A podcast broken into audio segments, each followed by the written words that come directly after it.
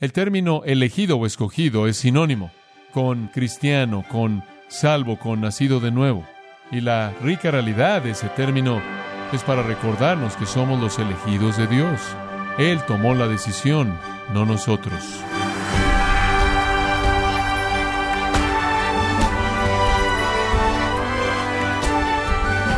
Qué alegría que nos acompañe en este subprograma gracias a vosotros con el pastor John MacArthur. El reconocido pastor británico Charles Spurgeon, hablando de la doctrina de la elección, dijo, aunque la mayoría de las doctrinas serán recibidas por cristianos profesantes, esta doctrina parece ser la más frecuentemente desatendida y rechazada.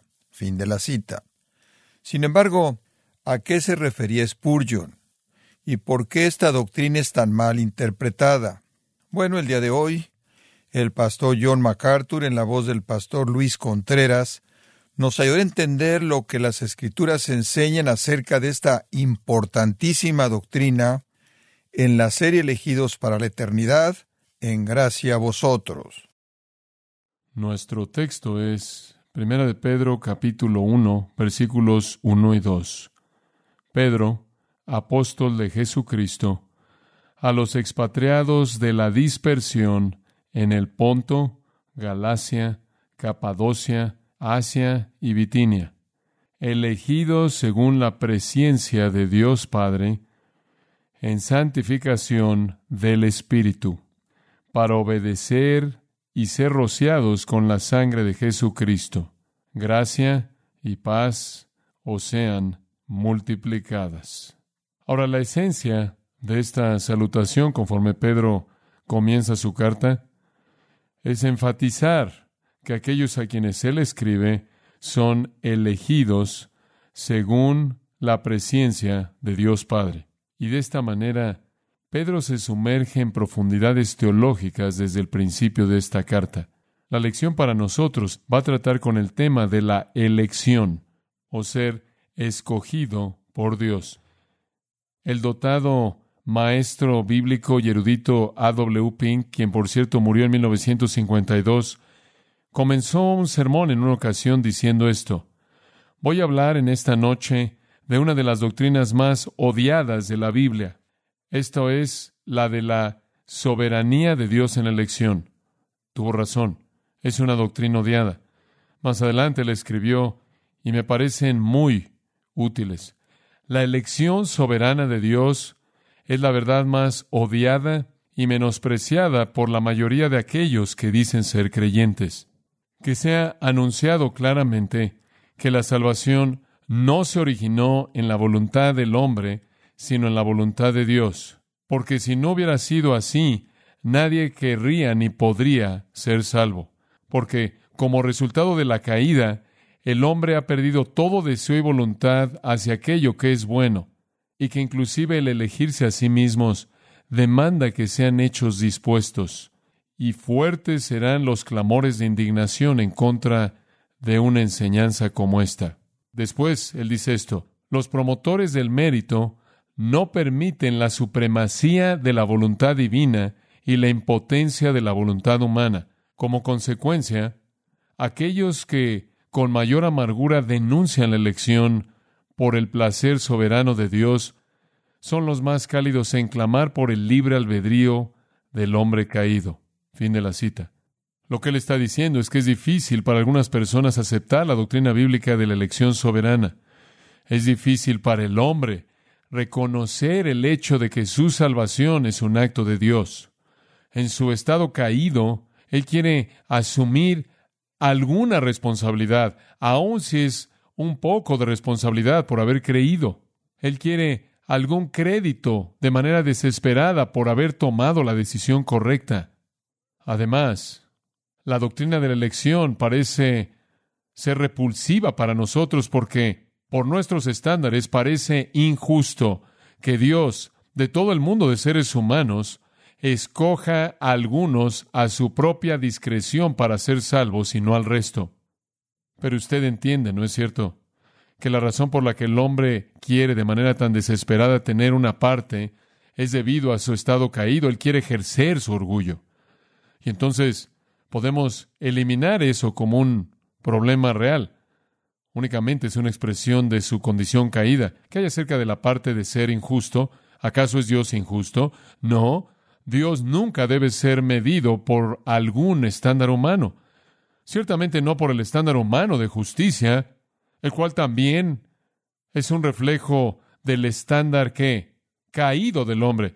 ¿Acaso somos tan necios como para suponer que nosotros, que somos criaturas caídas, pecaminosas, tenemos un estándar más elevado de lo que está bien, del que tiene un Dios infinitamente y eternamente santo?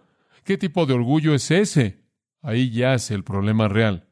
En el Salmo 97.2 dice, justicia y juicio son el cimiento de su trono. Justicia y juicio son el cimiento mismo del trono de Dios. Esto quiere decir que lo que Dios hace procede de una base de justicia y de juicio. Quizás no sea justicia humana y juicio humano, pero es divino. Usted ha cruzado la línea cuando dice usted que Dios hace algo que no es justo. ¿Qué es la justicia divina entonces? Permítame darle una definición. Es un atributo esencial de Dios, esto es, pertenece a su esencia misma, mediante el cual Él es perfecta, infinitamente justo en sí mismo, de sí mismo, para sí mismo y ningún otro.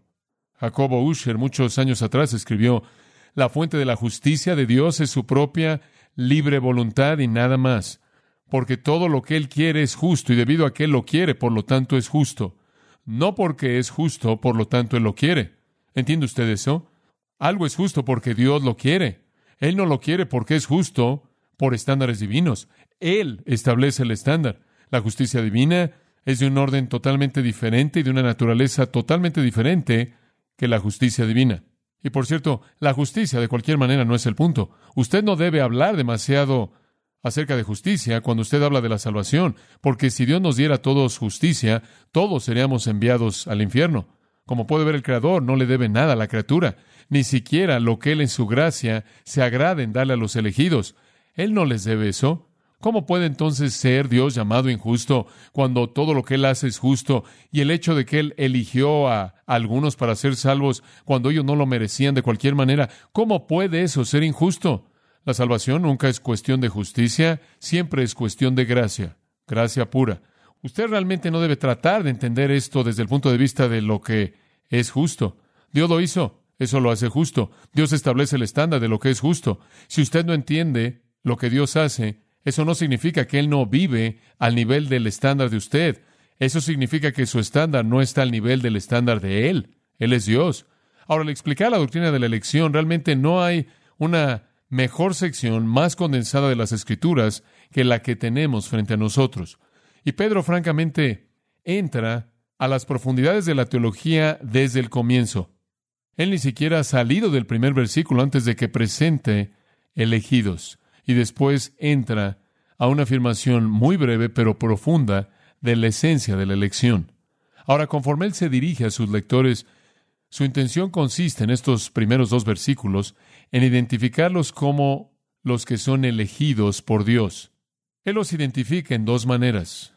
Primero, Él los identifica en relación con su lugar en la tierra, y en segundo lugar, Él los identifica en relación con su lugar en el cielo. En lo que a la tierra concierne, ellos residen en la dispersión del Ponto, Galacia, Capadocia, Asia y Bitinia. En lo que al cielo concierne, ellos son elegidos según la presencia de Dios Padre en santificación del Espíritu para obedecer y ser rociados con la sangre de Jesucristo.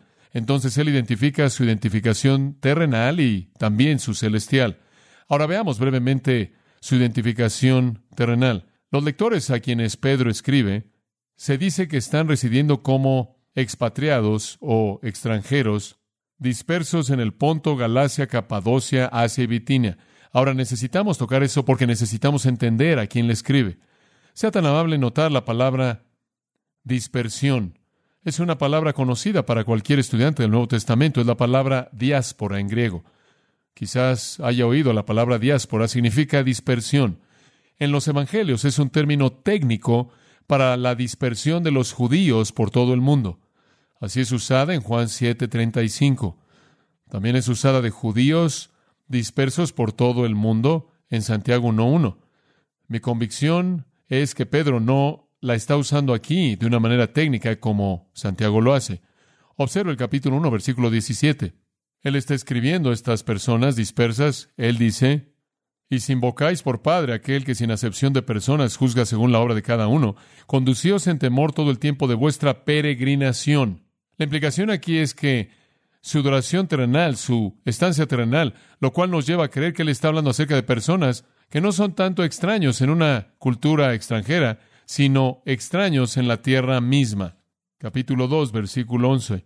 Amados, yo os ruego como extranjeros y peregrinos que os abstengáis de los deseos carnales que batallan contra el alma.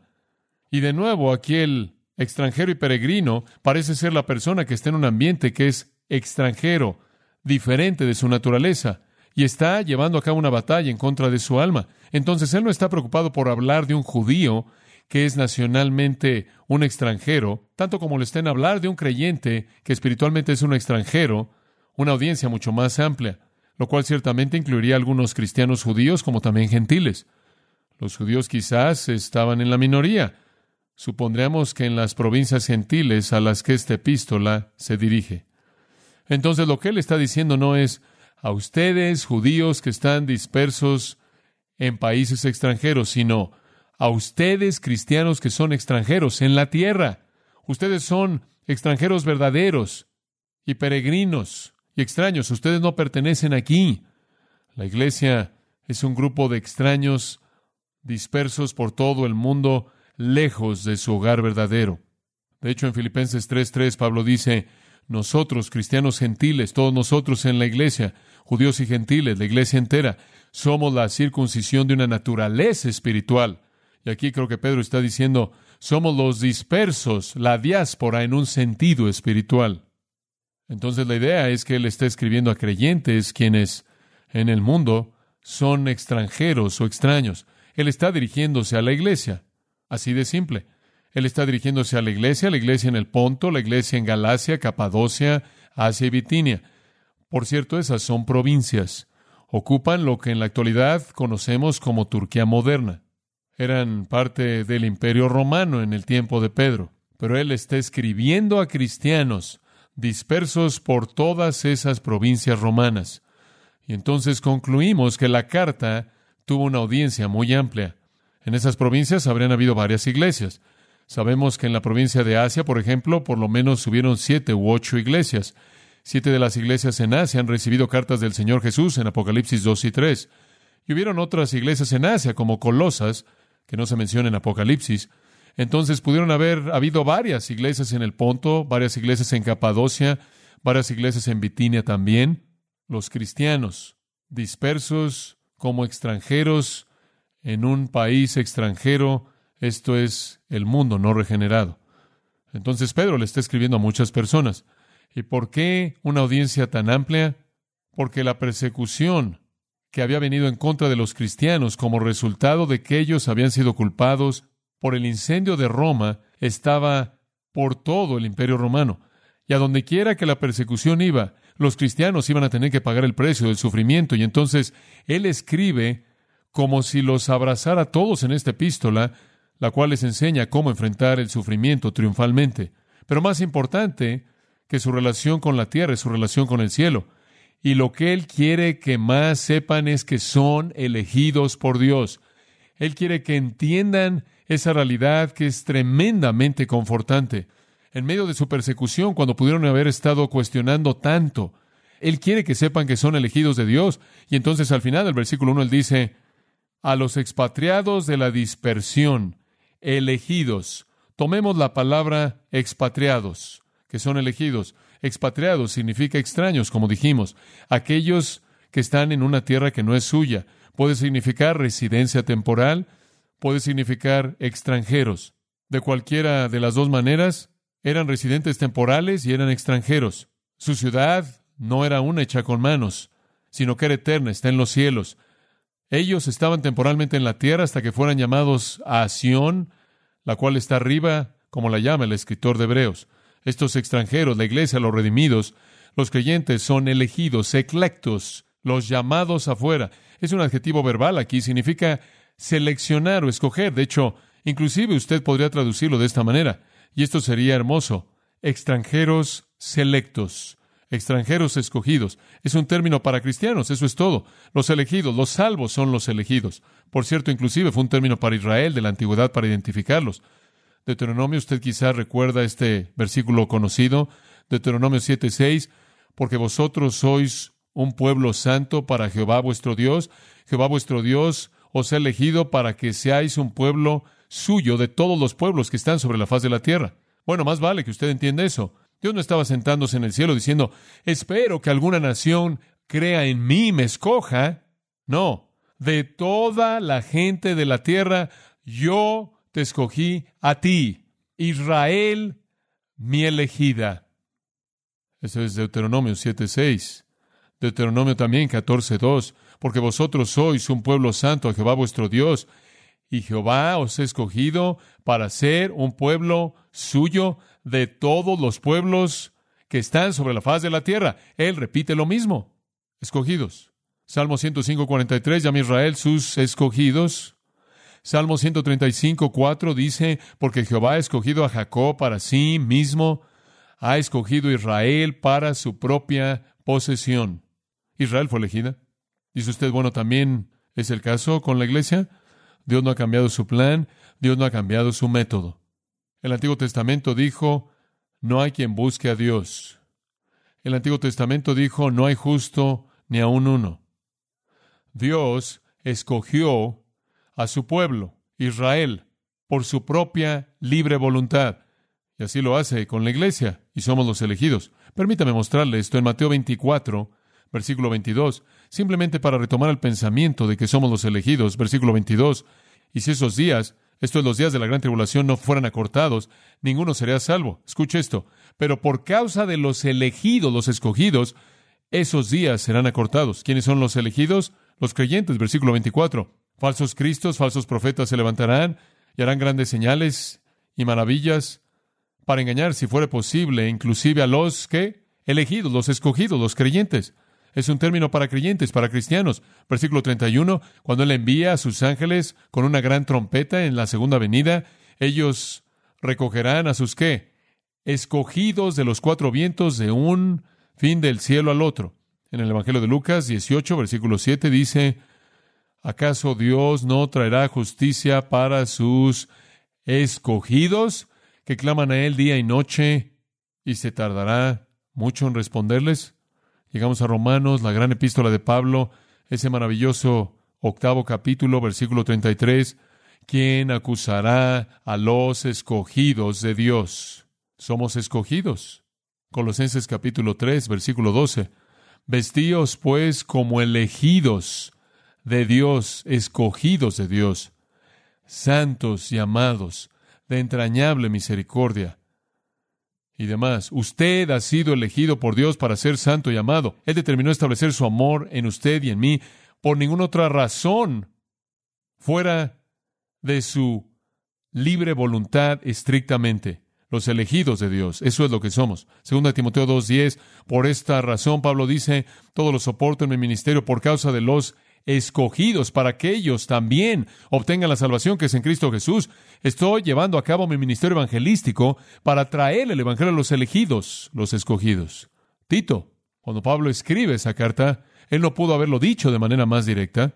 Pablo, siervo de Dios y apóstol de Jesucristo, por la fe de aquellos que son escogidos de Dios. Entonces, como puede ver, cuando Pedro dice, le estoy escribiendo a los elegidos de Dios o los escogidos. Él realmente se refiere a los creyentes. Ahora, sea tan amable en observar esto. El término elegido o escogido es sinónimo con cristiano, con salvo, con nacido de nuevo. Y la rica realidad de ese término es para recordarnos que somos los elegidos de Dios. Él tomó la decisión, no nosotros. Y lo que Pedro está diciendo, creo, es tan maravilloso. Lo que él está diciendo a estos cristianos perseguidos es, oigan, Quizás no sean la elección del mundo, pero ustedes son la elección de Dios. ¿Puede entender eso? Eso es confortante. Esa es una realidad rica. Y escuche, tuvo la intención de ser un aliento para creyentes perseguidos. Ahora, conforme vemos más de cerca esto, quiero darle una pequeña lista de los elementos de la elección. Veamos qué tan lejos llegamos. Número uno, la naturaleza de nuestra elección. Y simplemente lo vamos a tomar frase por frase. Es tan rico. La naturaleza de nuestra elección. Versículo 1. Elegidos. Elegidos. Capítulo 2, versículo 9. Por favor, obsérvelo. Pedro dice, Vosotros sois linaje escogido, real sacerdocio, nación santa, pueblo adquirido por Dios. Ustedes son una raza escogida. Amados, ¿pueden entender esa realidad? Usted es un cristiano porque usted fue escogido para ser uno por Dios. Eso es lo que la Biblia dice. Son los elegidos los que son los salvos. El término, como dije, significa seleccionar, escoger, llamar afuera de en medio de. Y Pedro simplemente está diciendo que los cristianos son la gente que Dios ha escogido para que le pertenezcan a Él mismo. Esa es la naturaleza de la elección. La naturaleza de la elección es que Dios ha escogido a un grupo de personas para pertenecerle a Él y somos esa gente. Dios escoge a gente de todo el mundo para que le pertenezca a Él. En Hechos 15, versículo 14, creo que ese es el versículo correcto, leemos esto, ¿sí? Simón o Pedro ha contado cómo este es el concilio de Jerusalén, cómo Dios primero se preocupó por tomar de entre los gentiles a un pueblo para su nombre. El plan entero de Dios consiste en tomar a un grupo de personas, escoger a un grupo de personas. Ahora, algo en su interior se resiste a esto, ¿no es cierto? Dice usted, ahora espera un momento, ¿quieres decir que nada más somos elegidos? Y usted pelea contra eso. Su condición caída pelea contra eso porque nos gustaría pensar que en parte dependió de nosotros. Eso es orgullo. También nos gusta pensar, bueno, eso se oye injusto. Eso es orgullo diciendo, Dios, te voy a corregir cuando llegue al cielo. Usted no entiende lo que es justo. Usted tiene que retirarse a la fe, amigo mío. Usted tiene que retirarse a la fe. ¿Qué enseña la Biblia? ¿La Biblia enseña que somos elegidos por Dios o no? Tengamos una pequeña lección bíblica, muy bien. Tome su Biblia y ábrala en Mateo capítulo 20 y prepárese, vamos a movernos. Debe entender esto. Usted tiene una parábola ahí. El reino de los cielos es como el dueño de una tierra salió en la mañana para contratar a trabajadores para su viña. Él acordó con los trabajadores que les iba a pagar un denario, los envió a su viña. Él salió en la tercera hora, vio a otros que estaban de pie sin hacer nada ahí en el lugar de comercio y atravesó por el proceso, los contrató, los contrató, los contrató, los escogió, los seleccionó. La parábola entera hasta el final él escogió a quien Él quiso y lo recompensó con vida eterna. Esa es la esencia de la parábola, muy simple. Él los seleccionó, los llamó a su servicio, los envió a servir, los recompensó justa, fiel y generosamente. Ese es un retrato de la elección. Juan 15. Juan 15. ¿Se acuerda de este versículo? Jesús se lo dijo a sus discípulos. Vosotros no me qué elegisteis a mí, sino yo os elegí a vosotros, y os he puesto para que vayáis y deis fruto, y para que vuestro fruto permanezca, para que todo lo que pidáis del Padre en mi nombre, Él os lo dé. Ustedes no me escogieron a mí, yo los escogí a ustedes. Usted dice, bueno, espera un momento, yo también te escogí a ti. No, tú no me escogiste a mí, yo te escogí a ti. Eso es lo que dije. Así es. Observe Juan 17, 9, él dice de los cristianos, orando al Padre, nuestro Señor. Pido por ellos, esta es la oración sumo sacerdotal de Cristo, no pido por el mundo, sino por los que tú, ¿qué? Me has dado. El Padre nos escogió y nos entregó a Cristo como un regalo de amor, porque tuyos son. Observe Hechos capítulo 13. Muy interesante, muy interesante. Hechos capítulo 13, versículo 48.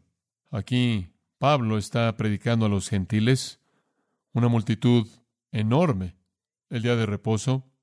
Y dice, versículo 46, empecemos ahí, Pablo y Bernabé hablaron con denuedo, dijo que fue necesario que la palabra de Dios fuera hablada a ustedes primero, debido a que la repudiaron, y ustedes consideran que son indignos de vida eterna. Y aquí nos volvemos a los gentiles, estos se volvieron de los judíos a los gentiles, porque así nos mandó el Señor, te he colocado como luz para los gentiles, para que traiga salvación hasta el fin de la tierra. Y cuando los gentiles oyeron esto, esto es el mensaje del Evangelio, comenzaron a regocijarse y glorificaban la palabra del Señor. Y creyeron todos los que estaban, ¿qué? Escogidos para vida eterna. Los elegidos creyeron.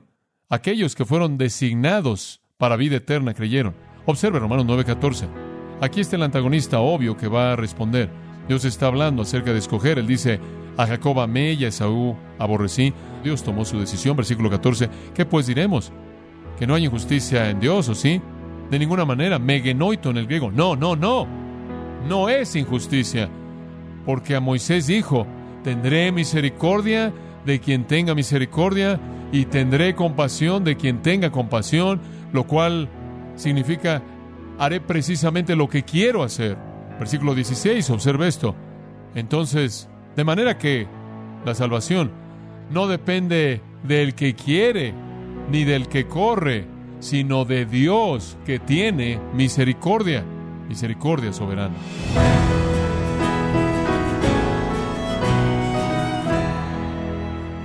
De esta forma el pastor John MacArthur nos enseñó que Dios muestra su gracia y misericordia al escoger pecadores para salvación. Nos encontramos en la serie Elegidos para la Eternidad, aquí en Gracia a vosotros.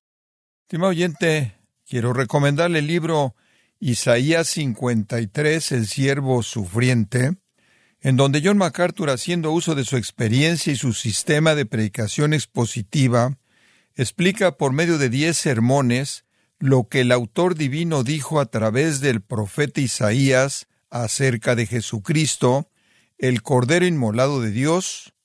Adquiéralo en la página gracia.org o en su librería cristiana más cercana. Y quiero recordarle también que puede descargar todos los sermones de esta serie elegidos para la eternidad, así como todos aquellos que he escuchado en días, semanas o meses anteriores, animándole a leer artículos relevantes en nuestra sección de blogs, ambos en gracia.org. Si tiene alguna pregunta o desea conocer más de nuestro ministerio, como son todos los libros del pastor John MacArthur en español, o los sermones en CD que también usted puede adquirir, escríbanos y por favor mencione la estación de radio por medio de la cual usted nos escucha en gracia a vosotros. Es importante conocer no solo el país y ciudad de donde usted nos escucha, sino también la radio. Para quienes contactan nuestro ministerio por primera vez, pueden solicitar una copia del mensaje de promoción sin costo alguno, un mensaje por oyente únicamente. Si usted vive en los Estados Unidos o Puerto Rico, escríbanos a Gracia Vosotros, P.O. Box 4000, Panorama City, California, 91412. O puede escribirnos a través del siguiente correo electrónico radio arroba gracia.org.